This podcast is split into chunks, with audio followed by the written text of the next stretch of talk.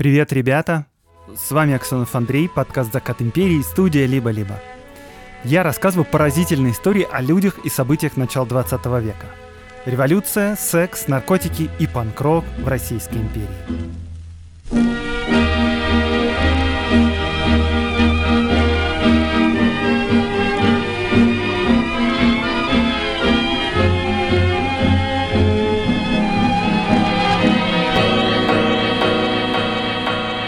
Поздравляю всех с началом учебного года, если вы, конечно, хотите быть поздравленными с этим событием.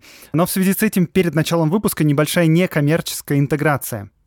Хотя вы и слышите в подкасте только мой голос, но на самом деле над выпусками работает несколько человек.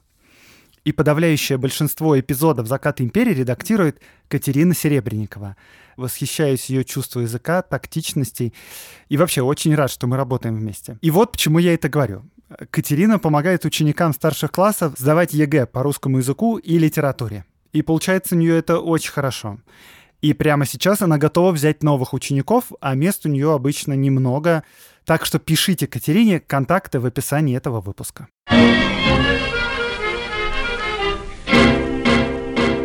У моего подкаста есть друг и партнер. Один из ведущих в нашей стране провайдеров облаков и IT-инфраструктуры Selectel. Вместе с Selectel мы делаем рубрику «Эврика» об изобретениях и смелых идеях из прошлого. В 1911 году Управление внутренних водных путей и шоссейных дорог заказало постройку двух плотин и двух шлюзов и прорытие канала через каменную гряду на реке Оке. Из-за этой гряды на реке были пороги. Короче, нужны дноуглубительные работы. Инженеры хотели выламывать камень по стандартной процедуре, тогда небольшие участки реки по очереди огораживались ящиками с землей, потом оттуда откачивалась вода, и мужики кирками просто выламывали камень. И вот к начальнику управления, князю Всеволоду Шаховскому, пришел инженер Зенгер и предложил новый способ. У Зенгера были экскаваторные ковши собственной конструкции. Ими можно было оборудовать землечерпалки и с их помощью разобрать гряду. А дальше началась волокита – Инженеры управления отвергли предложение Зенгера. Зенгер пришел жаловаться князю Шаховскому. Князь настоял на повторном рассмотрении предложения Зенгера. Второе заседание комиссии все равно решило, что по старинке будет надежнее. Видите, начальник управления им не указ. Но запрещать Зенгеру проводить эксперимент они не стали. И в итоге с помощью этих землечерпалок удалось углубить дно быстрее в полтора раза и дешевле, вдвое. Инженеры, которые сомневались в успехе, были включены в приемную комиссию и обнаружили, что глубина прорытого канала оказалась даже больше, чем по планам. Отдельно мне в этой истории нравится то, что после окончания работ Зенгер сделал Шаховскому подарок. Маленький серебряный значок с землечерпалкой. Причем серебряным он был потому, что Зенгер знал характер Шаховского. Золотой значок начальник управления не принял бы потому что чиновнику неприлично получать золотые подарки от подрядчиков. Иногда для того, чтобы реализовать новую или смелую идею, приходится преодолевать известное сопротивление. С партнером подкаста с компанией Selectal все совсем не так. Selectal постоянно на связи с клиентами и помогает перестраиваться под любые условия. Любое обновление бизнес-процессов, по какой бы то ни было причине, требует гибкости инфраструктуры. И в Selectal эта гибкость есть. А еще Selectel быстро внедряет инновационные решения и предлагает их клиентам. Например, новые модели видеокарт и процессоров появляются в оборудовании провайдера в числе первых на российском рынке. Узнать еще больше о сервисах партнера подкаста компании Selectel можно на ее сайте. А еще можно подписаться на телеграм-канал компании. Там много полезного. Не только про технологии, например, карточки о том, как наладить коммуникацию в команде или как составить план индивидуального развития. Ссылка на сайт партнера и на телеграм-канал в описании этого выпуска.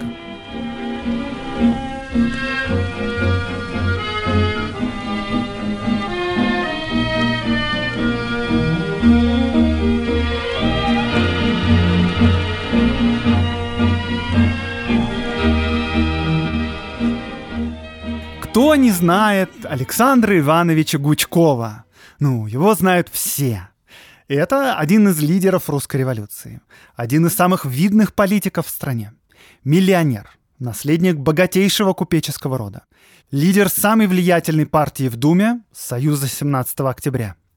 Еще в 1907 году был опубликован рассказ Власа Дорошевича, где автор, явно иронизируя, конечно, описывает, как Гучков становится министром-президентом России. Э, да, вот так прямо называется его должность в этом рассказе «Министр-президент» через тире.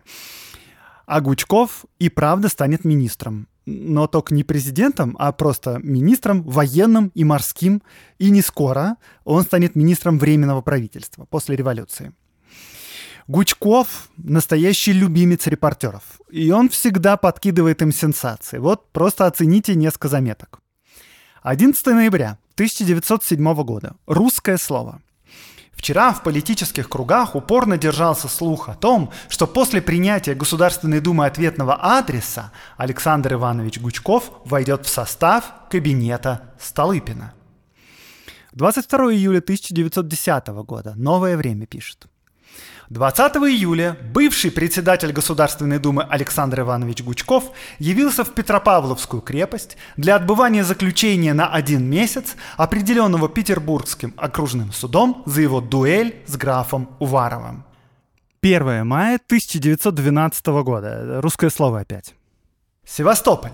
Александр Иванович Гучков совершил два полета с лейтенантом Дыбовским на Ньюпоре и с господином Шимовым на Фармане – Короче, Гучков — это фигура.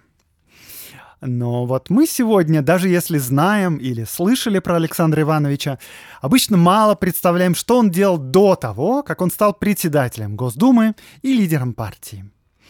А занимался он вот чем.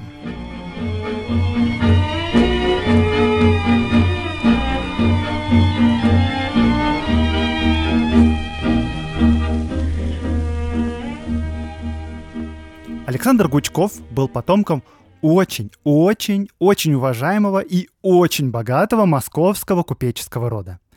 Э, как и положено уважаемому и богатому купеческому роду, Гучковы изначально были старообрядцами, но вообще там сложная была история у них. Основатель династии, прадед нашего Гучкова, Федор Алексеевич, сам себя выкупил из крепостных, всю жизнь работал как проклятый и основал, в конце концов, ткацкую фабрику. Сын его уже стал московским городским головой.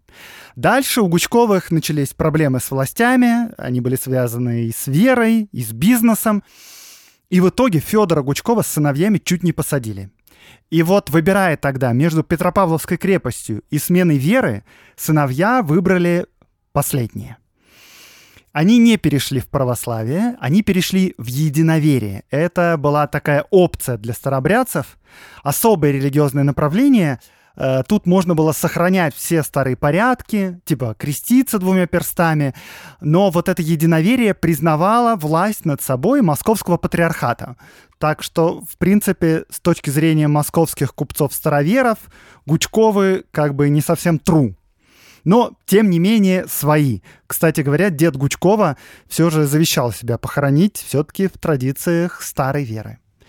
Э, в общем, история этой семьи была драматичная, но вот уже внуки основателя династии восстановили финансовое благополучие семьи, и в любом случае Александр Гучков, правнук Федора Алексеевича, уже наследник миллионов. Его дед был в свое время в Москве городским головой, отец депутатом Мосгордумы. Короче, фамилия уважаемая со всех сторон.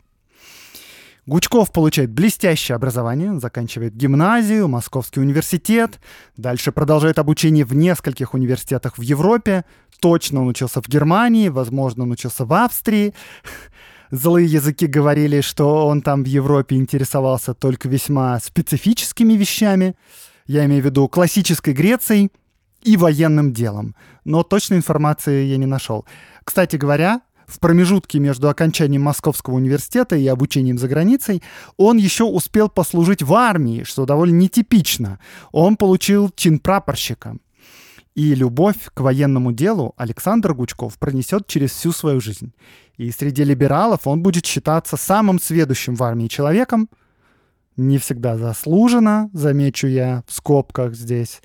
Но в любом случае ни у кого не возникло вопросов, когда Гучков стал военным и морским министром. Ну, естественно, кто же, как не он. Значит, после возвращения в Россию из Европы он в семейном бизнесе, он также на гражданской службе, он избирается мировым судьей, он даже несколько месяцев работает заместителем городского головы. Кстати говоря, при его участии был построен водопровод из Мытищ. Если знаете, в Латкарино такой красивый акведук сохранился до сих пор. Ну ладно, в общем, это все не важно на самом деле, потому что вот в 1895 году наконец, начинаются настоящие приключения Александра Гучкова.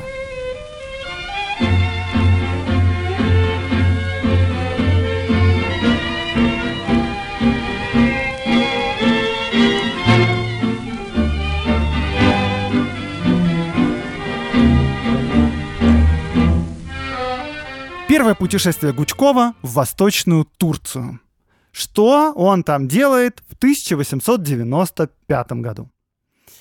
Вот что. Мы все знаем, ну или мы слышали о геноциде армян, который произошел в Османской империи во время Первой мировой войны. Тогда было убито около одного миллиона человек. Но это была далеко не первая резня армян в Турции. И вот в середине 90-х годов 19 века там тоже была резня, и тоже совершенно чудовищная. Вообще, если взять ну, не всю Османскую империю, она была огромной, а только ту часть, которая сейчас стала Турцией, то вот представьте ее на карте Турцию, и вот в 19 веке армяне жили на половине этой территории. Земли, заселенные армянами, выходили к побережью Средиземного моря. А в восточных регионах их просто было подавляющее большинство.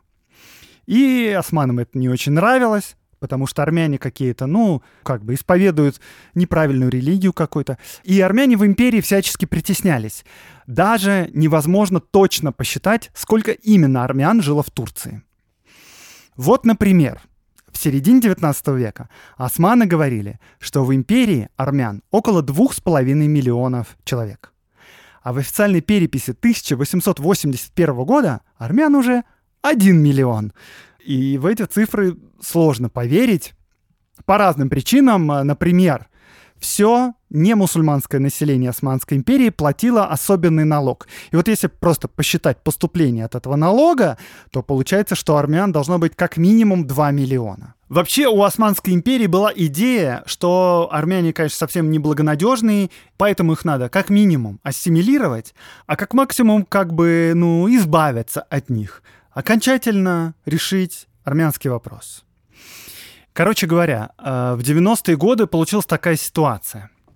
Курды, это народ такой, который жил в Османской империи, сейчас тоже и живет на юге Турции, в Сирии, еще кое-где. Короче, курды довольно воинственные племена, и они тупо грабили армян. Раньше армяне могли доказать эти грабежи, им за это снижались чуть налоги. Но тут Стамбул сказал, ну типа, нет, платите, и армяне начали протестовать. А Стамбул вообще покровительствовал тогда курдам, потому что курды наши, мусульмане, а армяне, значит, какие-то непонятные христиане. Короче говоря, армяне начали протестовать, и турки с курдами просто начали их резать, пользуясь этим моментом. А все мировые державы на это только хмурили брови, выражали глубокую, очень глубокую обеспокоенность, и никто ничего не делал. При том, что обычно, вообще-то, э, никто не стеснялся влезать во внутренние дела Османской империи. Вот буквально прямо тогда Центральный банк Османской империи находился под контролем Франции и Англии. Просто фактически. За долги, короче, они его забрали. И, да, но вот то, что режет армян, как-то, знаете, все сложно, мы будем долго решать, заседать. Короче, никто ничего не делал. Я в этой ситуации, на самом деле, больше всего зол на Великобританию. Она тогда реально блокировала попытки силового решения проблемы. Почему? Ну, потому что Российская империя граничит с Османской империей. В Российской империи живет очень много армян. Российская империя — это типа православная страна. И если провести какую-нибудь, не знаю, интервенцию в Турцию, то выиграет от этого Российская империя. Англичане не хотели такого, у них типа конкуренция с Россией, и все попытки урегулирования этой ситуации тупо блокировались. Короче, очень плохая ситуация. Даже сложно посчитать, сколько тогда погибло армян, потому что как бы никто не знает на самом деле, сколько их тогда жило. Э, называют разные цифры от 50 до 300 тысяч человек. Чаще всего говорят о 80-100 тысяч убитых людей. Почему я завел этот разговор про резню армян? Ну, потому что, конечно, в разгар этих событий 33-летний Александр Гучков вместе со своим старшим братом Федором едет именно туда, в Восточную Турцию, где живут армяне, чтобы своими глазами увидеть происходящее. Ну, надо сказать, что э, обычное путешествие по тем местам было делом непростым, потому что горная местность, бездорожье. А сейчас там буквально отряды мусульман убивают христиан. У нас почти нет никаких сведений о его путешествии туда, нет писем, нет отчетов. Собственно говоря, почти все, что известно, это только то, что он там был. А, больше того, и обо всех остальных путешествиях Гучкова, о которых я буду сегодня рассказывать, тоже известно немного. В сегодняшнем выпуске я вам буквально просто предлагаю заценить, в каких местах и в какое время побывал Гучков до того, как стал всемирно известным политиком. Ну вот единственное, что мне удалось найти, это цитата из его интервью газете «Кавказское слово». Он рассказывает как раз об этом путешествии. Всюду после резни находил ужасный покой покой кладбища. Редкие селения армян, которых в то время здесь было много, не были сожжены. Население перебито. После этого путешествия Гучков возвращается домой, опять погружается в дела, возвращается на гражданскую службу. Он избирается гласным, то есть э, депутатом Московской городской думы, и продолжает заниматься семейным бизнесом. Э, ну что, вы думаете, эта обывательская жизнь полностью его удовлетворяла? Конечно, нет. Очень скоро Александр Иванович Гучков едет в Маньчжурию.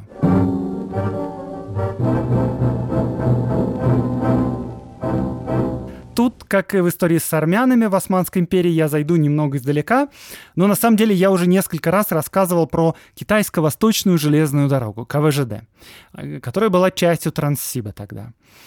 Проект этот был частью большой политики по такому мягкому проникновению Российской империи в Китай. Подробнее про все это можно послушать в выпуске «Китайцы ждут белого царя». Это предыдущий сезон, выпуск 14. В общем, с помощью этой железной дороги Российская империя осуществляет такую нежную пенетрацию Китая. Если что, это сейчас прозвучала цитата Сергея Юльевича Витте. Делается все это силами вроде как частной компании «Акционерное общество Китайской Восточной железной дороги». Компания эта частная финансируется специально созданным, тоже частным русско-китайским банком. В общем, это все частное предприятие. Но на самом деле все это находилось под полным контролем и управлением Министерства финансов Российской империи. Ну, а министром финансов тогда был, собственно говоря, сам Сергей Юльевич Витте. Так вот, дорогу строят через Северный Китай, через Маньчжурию. И строят ее, конечно, силами российских инженеров. И обслуживаться она тоже будет российскими специалистами которые поселятся везде вдоль пролегания этой железной дороги, образуя поселки и даже города, Самый известный из этих городов Харбин. Кстати говоря, вы уже слушаете подкаст студии «Либо-либо» про Харбин. Я в прошлом выпуске про него говорил. Слушайте обязательно, он офигенный.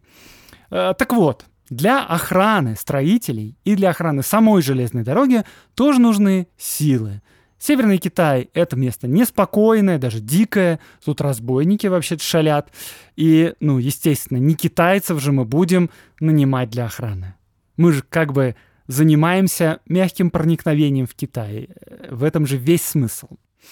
И вот для охраны железной дороги создается особая охранная стража КВЖД, так сказать, частная военная компания, которая должна быть укомплектована, цитирую я, вольно-наемными чинами запаса армии. Э, туда нанимают в основном казаков. При этом служба в этой охранной страже приравнивалась к действительной. Она хорошо оплачивалась, и она даже имела льготу по выслуге лет. Два года здесь шли за три года службы в армии. Офицеры этой ЧВК, несмотря на то, что по правилам должны были выходить в отставку из русской армии, на деле продолжали числиться в своих полках, в любой момент могли вернуться обратно. Но вот Александр Гучков, он не числится в армии, он как раз прапорщик запаса, и он решает бросить службу в Москве и бизнес семейный, и поступает на службу в эту ЧВК на должность помощника соцкого начальника. И сотня его была укомплектована из казаков Оренбургского войска. Вот Гучков пишет в письме от 22 октября 1897 года. Завтра выезжаю в Одессу, откуда с отрядом казаков направляюсь с экспедицией в Маньчжурию на строительство железнодорожной линии. Вместе с ним туда же на службу поступает и его брат Федор. Поскольку Транссиб только строится, проще и быстрее добраться до Дальнего Востока морем. И вот Гучков с первыми пятью сотнями казаков садится на пароход «Воронеж» и плывет через Черное море, по Средиземному морю до Каира, затем через Суэцкий канал, по Красному морю и дальше через Индию, Таиланд, Китай и Корею. Они через два месяца путешествия прибывают в порт Владивосток. Гучкову 35 лет, он чрезвычайно богат, образован, известен и уважаем в кругах московского купечества. Кстати говоря, он еще холост. А служба здесь, в Северном Китае, была действительно опасной. Я, когда говорил про банды разбойников, я не шутил. Местные бандиты тут назывались хунхузами, и они регулярно нападали на местных жителей, и на строителей железной дороги, и на транспорт, и на охрану. Но через некоторое время, поняв, что русские хорошо вооружены и как бы твердо защищают железную дорогу, хунхузы поняли, что лучше нападать на мирных жителей и на поселки. Даже сохранилось любопытное послание одного из атаманов хунхузов. Послание это адресовано начальству КВЖД. «Мы вас никогда не трогаем, и если бывают убийства ваших солдат, то только в случае крайней необходимости, когда иначе поступить нельзя – при нападении на станцию Хайлин мы не взяли ни одной русской иголки. И вообще на восточном участке мы русским не причиним худо и не тронем вас. Лишь нас не трогайте. Но на самом деле тут служба была серьезной. Даже по одному этому письму вы видите, что иногда казаков убивают. А, сделаем тут паузу на пару минут. Кстати говоря, я вам расскажу про одно место, которое я очень хочу посетить, но пока что там не был. Сегодня в рубрике про не самые очевидные места для путешествий по России я расскажу про Кругобайкальскую железную дорогу. Эту рубрику мы делаем вместе с сервисом Aviasales еще. Этот сервис ваш личный помощник в путешествиях, который, кстати, еще поможет неплохо сэкономить за счет кэшбэка. Вместе с travel-консультантами сервиса Aviasales еще мы делаем совместную рубрику про места России, которые были важными или интересными на закате империи.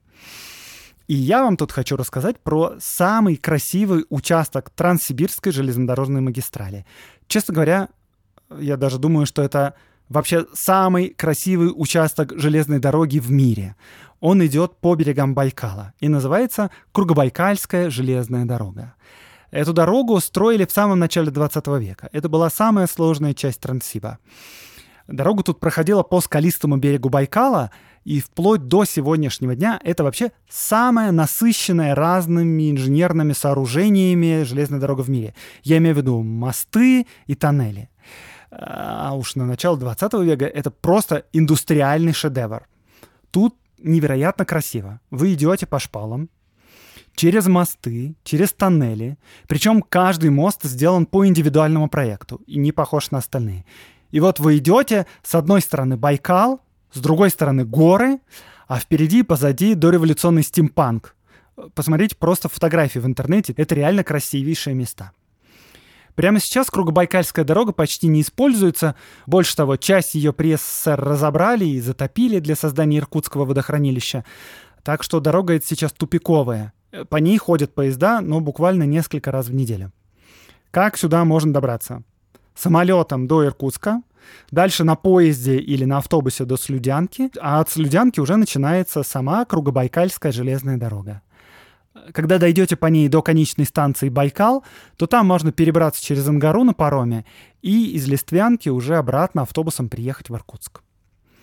Если вы в поисках еще большего количества интересных мест для путешествий, то оформляйте подписку на Aviasales еще. И вы получите подборки классных локаций в разных городах и странах от местных жителей. Подробнее о сервисе Aviasales еще по ссылке в описании эпизода. И не забывайте, что у нас для вас есть промокод «Закат». Он дает скидку в 10%.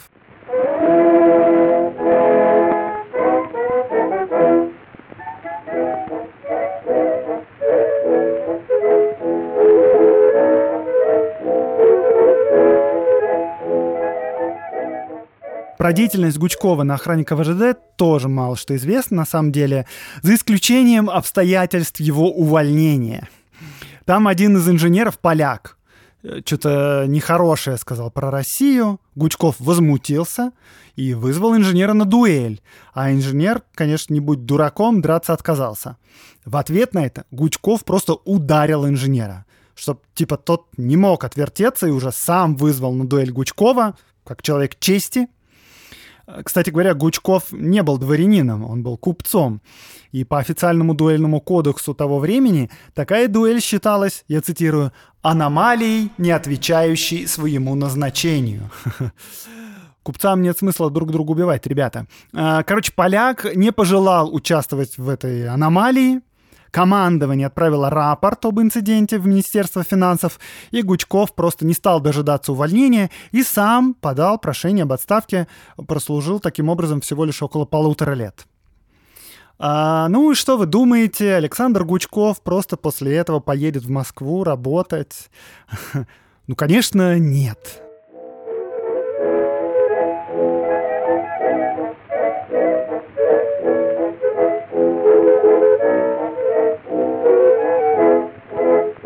Александр Гучков подговаривает своего брата совершить путешествие по Азии.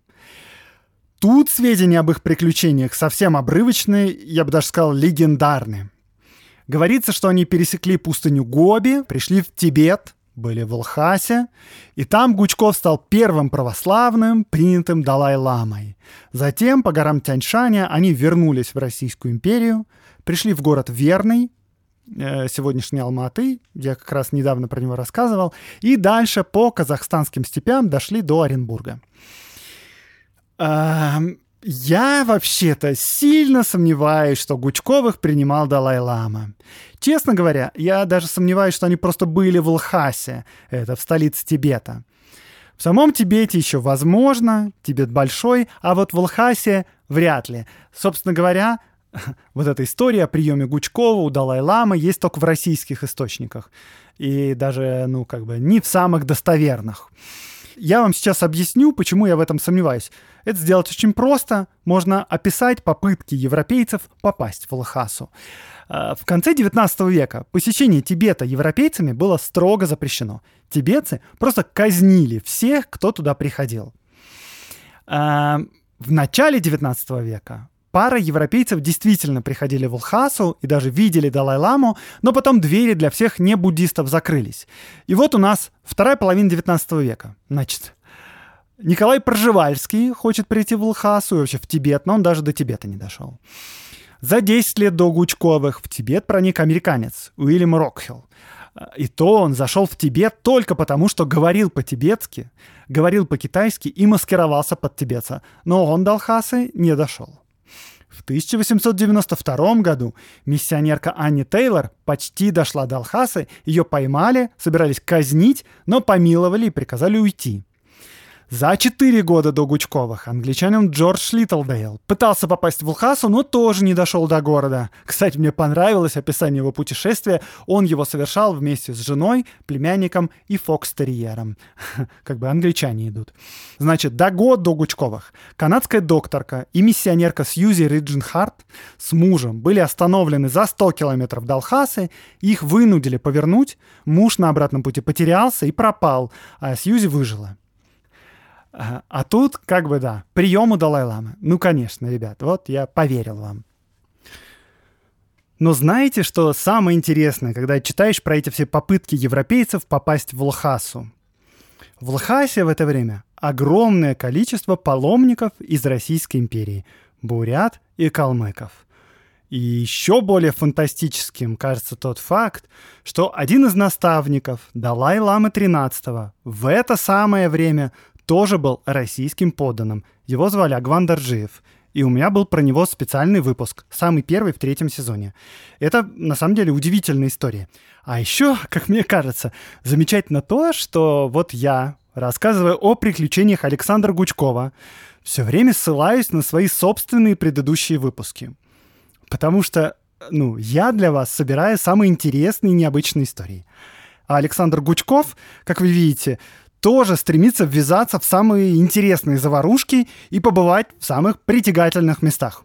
Реально, мне нравится этот чувак. Гучков живет свою жизнь. Типа, турки режут армян, надо туда съездить. Русские осваивают Маньчжурию, типа, мы с братом в деле. Никто не может попасть в Лхасу.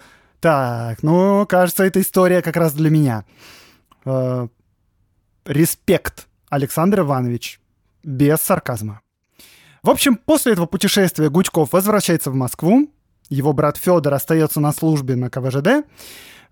Ну и как вы думаете, надолго ли Гучков задержится дома, занимаясь семейным бизнесом и выполняя свои обязанности депутата Мосгордумы? Э, ну, потому что он все еще депутат. Ну, конечно, не очень долго он сидит в Москве. Гучков теперь едет в Южную Африку.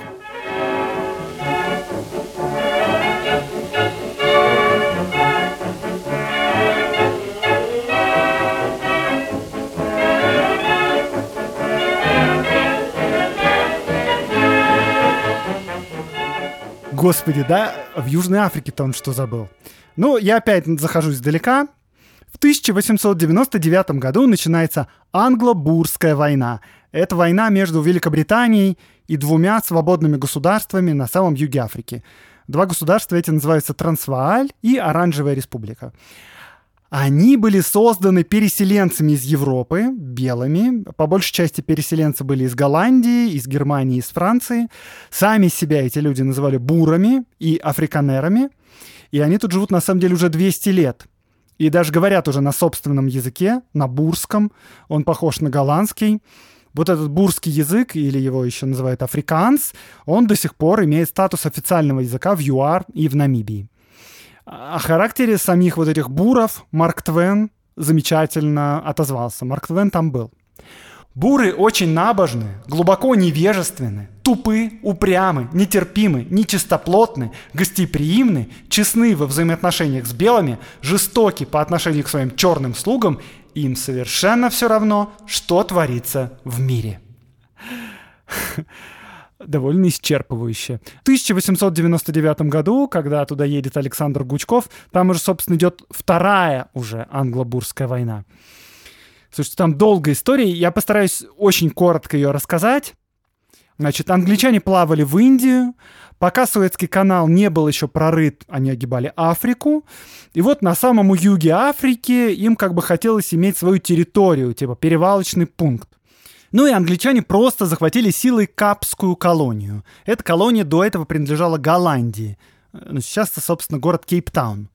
С местными бурами начались терки, и буры ушли севернее. Создали там два своих государства на довольно безжизненных и неприветливых Нагорьях. Ну, типа, чтоб к нам никто не лез. Но, к сожалению, для буров на этих Нагорьях обнаружились месторождения алмазов. Э, компания De Beers, если вы слышали про такую, возникла именно здесь и как раз в процессе всех этих событий. А, ну, короче, англичане решили, что почему бы не забрать и эти земли тоже. Началась первая англо-бурская война. В процессе этой войны буры надавали по рогам британцам, и британцы признали полную независимость Оранжевой республики и автономию Трансвааля. К сожалению, Через некоторое время в Трансваале нашли богатейшие золотые теперь уже месторождения, и вот как раз началась Вторая англо-бурская война. Война эта была совершенно неприкрыто захватнической, колониальной, да и к тому же, знаете, не против каких-то там африканцев, до которых никому дела нет, а против европейцев, ну, то есть бывших европейцев, конечно, но против белых. Короче, общественность по всему миру была реально возмущена. Например, вот Сан-Франциско Кроникл пишет. Антибританские настроения в Европе не уменьшаются. Берлинский корреспондент газеты «Таймс» заявил, что германская нация едина в своей неприязни к Англии, и если Англия потерпит поражение или понесет значительный ущерб, все немецкие политические силы будут этому рады. Из Вены сообщают, что на состоявшемся там антисемитском заседании бургомистр Люгер обвинил и США, и Англию в бессердечности и жажде наживы, а в особенности критиковал Америку за ее экономическую политику в Европе. Господин Люгер в своей речи также выразил уважение бурам за их патриотизм и свободолюбие. Короче говоря, вы понимаете теперь, почему Гучков едет именно сюда – Многие в Европе, конечно, были возмущены нападением Великобритании, но, знаете, в основном все возмущаются с диванов. А вот Гучков как бы не таков. Он едет в Трансвааль, и опять, кстати говоря, с братом, но не вместе. Братья встретились только в Африке, удивились и порадовались встрече. В Трансваале на стороне буров воевало около 200 русских добровольцев. Про самого Александра Ивановича опять известно не слишком много. Есть пара полулегендарных историй о его необыкновенном самообладании и храбрости. Эти истории, знаете, не хочется пересказывать. А, но вот про его брата точно вспоминали, как он приехал в Южную Африку. Он привез с собой кучу всякого добра. Собственную палатку, хорошего московского черного чаю, сахара, папирос, колбас, угощал всех. Еще, кстати, захватил денщика из своей московской компании. Денщик, если что, это, ну, как бы, слуга офицера. И да, это все про старшего брата Федора говорится, но я уверен, честно говоря, что младший брат тоже не отказал себе во всем вышеперечисленном. Значит, на следующий год Александр Гучков был тяжело ранен в ногу в бою. Его доставили в госпиталь. Но вскоре город, в котором был госпиталь, захватили англичане. Гучкова интернировали, Судя по всему, его перевезли в Англию, и вот то ли лечение в плену было плохим, то ли его вообще не было.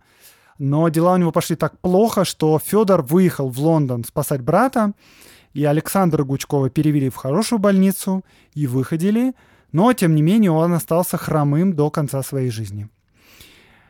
Александр Гучков пообещал англичанам не воевать больше против них, и они его отпустили. Он вернулся в Москву. Ну вы же не думаете, что он там надолго останется.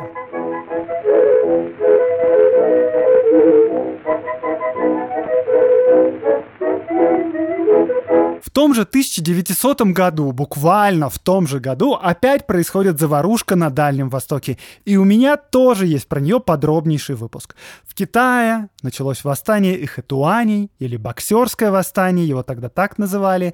Я не буду здесь долго восстанавливаться, потому что, да, э, выпуск про это супер подробный. Называется он «Как русский генерал Пекин брал». Это сезон третий, выпуск восьмой.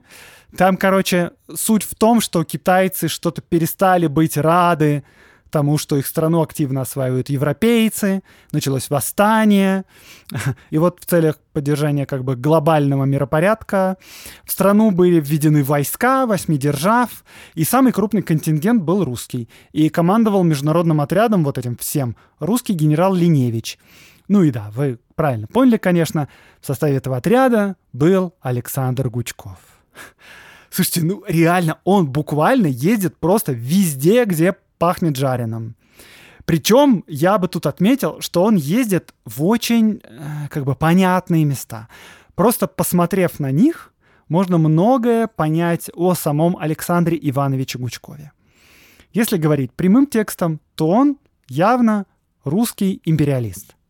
Он едет либо туда, где Российская империя продавливает свои интересы, вот в Китай, да, и Маньчжурию, либо туда, где интересы Российской империи вступают в столкновение с другими империями, ну, то есть я тут имею в виду, естественно, Турцию, либо, ну, худой конец, если как бы ничего другого не остается, то можно просто повоевать с главным противником России. Главный противник России — это, конечно, Великобритания.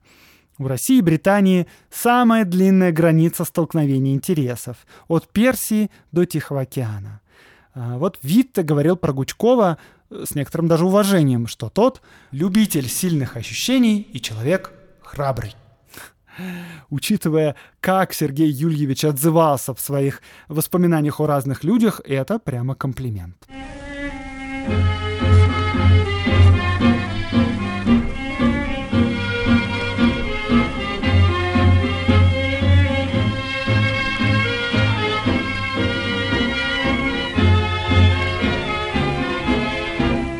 Итак, 1901 год. Гучков опять в Москве. Он становится директором-распорядителем Московского учетного банка, а также возглавляет наблюдательный совет Страхового общества России. Это очень круто. Это, между прочим, крупнейшее страховое общество в стране.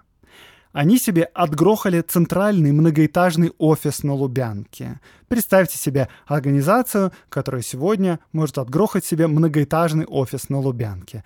Именно это здание, кстати говоря, потом заняло ЧК. И Александр Иванович даже собирается жениться. Да-да, ребята. Ему 39 лет, его избраннице Марии Зелоти 29 лет.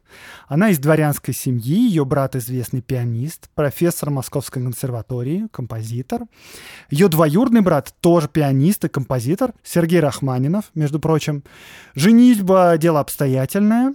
Ну, в общем, дело идет не так быстро. Свадьба, в конце концов, была назначена на сентябрь 1903 года.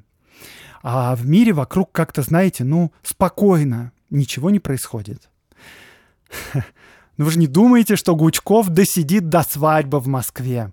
И вот знаете, если везде на планете более-менее все спокойно, то всегда можно поискать что-нибудь на Балканах. На Балканах деятельный человек всегда найдет место, где кто-нибудь кого-нибудь режет или кто-нибудь в кого-нибудь стреляет. Ну и вот в 903 году, как раз в августе, то есть буквально за пару месяцев до свадьбы. В Македонии что-то там неспокойно. Местные крестьяне подняли восстание против осман, Этими территориями тогда еще владеет Османская империя. И Александр Иванович Гучков бросает невесту, бросает приготовление к свадьбе, бросает бизнес, бросает свое страховое общество и банк и едет выручать братушек славян. Не знаю, что думала Мария Зелоти, а, но я бы на месте ее и на месте страхового общества России был бы как бы не рад. Но, впрочем, когда Гучков прибывает в окрестности озера Ахрид, где основной экшен происходил, то этот экшен уже фактически закончился. Восстание не смогло перерасти в полномасштабные военные действия, было быстренько подавлено турками, и Гучков э, вернулся назад, даже не особенно задержав свадьбу. Счастья молодым, как говорится. Прошел медовый месяц, и начался новый 1904 год. Что ж там будет в 1904 году? Ну, не знаю, ребят. Кажется, на Дальнем Востоке у России какие-то проблемы.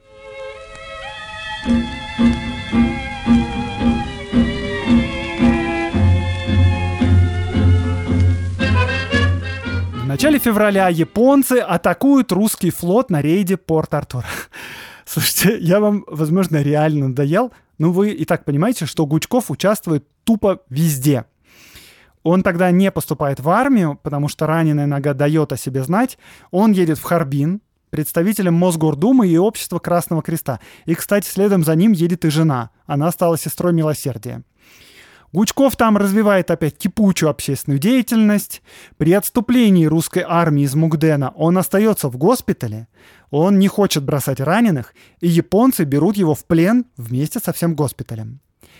В то время японцы всеми силами старались показать свое равенство как бы крупным европейским державам. И поэтому они как бы неукоснительно соблюдали разные международные нормы в отношении пленных в том числе. Ну, как соблюдали, старались соблюдать. И вот японцы отпустили Гучкова как некомбатанта. И Александр Иванович вернулся в Москву как раз к началу Первой русской революции. Так, да? Что-то у нас тут интересненькое творится дома. И, наконец-то, никуда не надо ехать далеко. Хотя, что это я, да, проблем с тем, чтобы махнуть куда-нибудь на 10 тысяч километров у Гучкова не было никогда. Но все же тут начинается совсем другая история. И вот после опубликования манифеста 17 октября была создана политическая партия либерально-консервативного толка. Она и назвалась в честь этого дня. Партия 17 октября, Союз 17 октября. Ее называли еще партией крупного капитала. И вот наследник миллионов из уважаемой купеческой фамилии, имеющий политический опыт работы в Мосгордуме, имеющий харизму и смелость, явный патриот и человек как бы с именем Александр Иванович Гучков становится председателем этой партии. А в момент максимального влияния октябристов на политику он даже будет председателем Государственной Думы. Очень высокий пост в стране. Ну, после февральской революции он станет по понятным уже причинам военным и морским министром Временного правительства. Но это, как я уже сказал, совсем другая история, о которой расскажу как-нибудь в другой раз. Потому что история путешествия Александра Гучкова на этом заканчивается.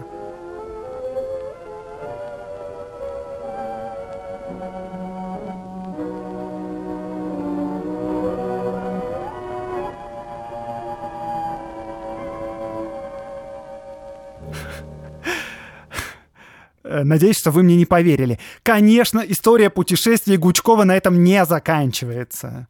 Помните, я вам как-то рассказывал про эпидемию чумы в Маньчжурии, в Харбине, сезон 4, выпуск 5. Да, конечно, вы угадали, он тоже там был, ну не сидеть же дома на самом деле. Короче говоря, э, Гучков не прекратил свои путешествия.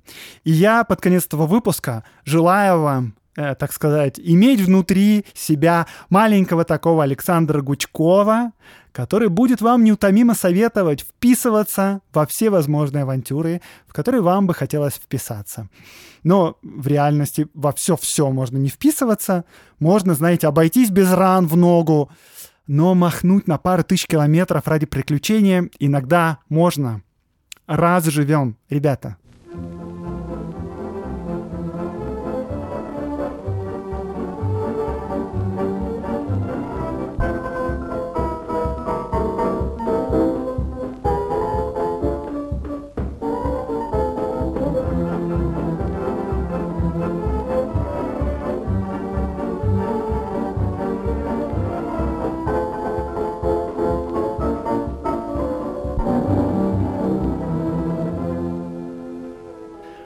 Рубрика «Чтобы послушать». Сегодня я вам хочу посоветовать подкаст «Привет, ты иноагент». Почему? Потому что этот подкаст замечательный сам по себе. Его ведут Соня Гройсман и Оль Чуракова. Они обе иноагентки. И они рассказывают о своей жизни и вообще о жизни нашей страны и медиа. И я сходил туда в гости. И вот о чем я там рассказывал. А, рассказывал о том, как После революции 17 года журналисты и редакторы и редакции бежали из России за границу и пытались строить медиа за границей. В общем, это история про журналистику белой иммиграции. В каких городах они что делали, какие газеты и журналы запускали, какие были газеты вне политики, типа Lifestyle, а какие были газеты и журналы исключительно политические, как была организована эта жизнь, где они брали на это деньги, как они ссорились друг с другом и как они мечтали вернуться на родину. Короче, послушайте этот выпуск, ссылка будет в описании, ну и послушайте весь подкаст. Подкаст супер.